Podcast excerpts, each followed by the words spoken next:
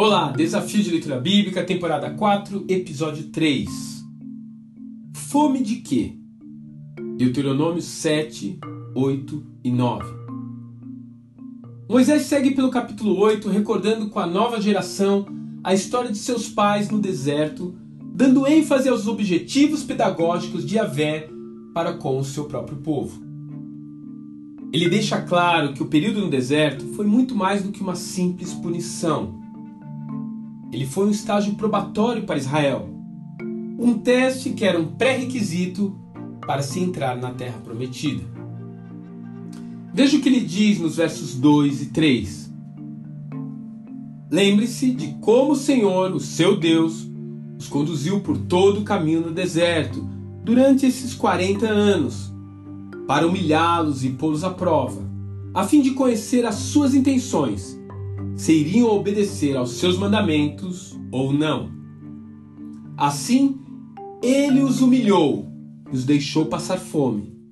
Mas depois os sustentou com maná, que nem vocês e nem os seus antepassados conheciam, para mostrar a vocês que nem só de pão viverá o homem, mas de toda a palavra que procede da boca do Senhor.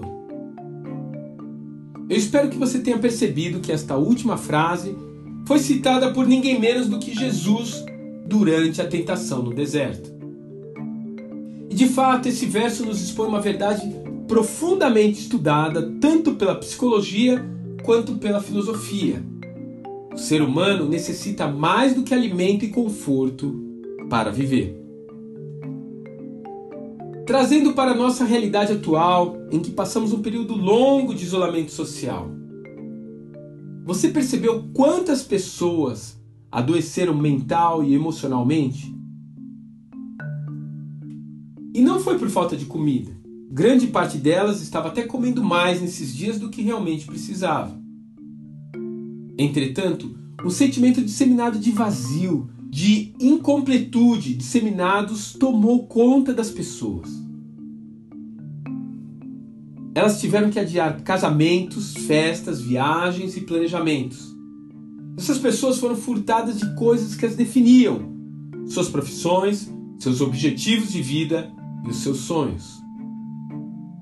Voltando ao verso 3, constatamos que Yahvé permitiu que o povo tivesse fome para que pudesse experimentar o maná. Um carboidrato despretensioso, mas que anunciava o cuidado do Eterno por mais um dia de vida. E ele também trabalha assim conosco.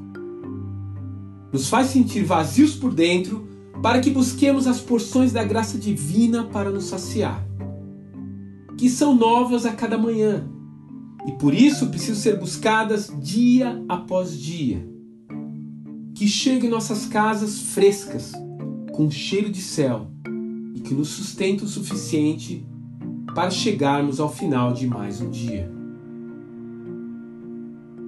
Você tem atingido a sua necessidade mínima diária de graça? Que suplemento espiritual você está precisando receber hoje?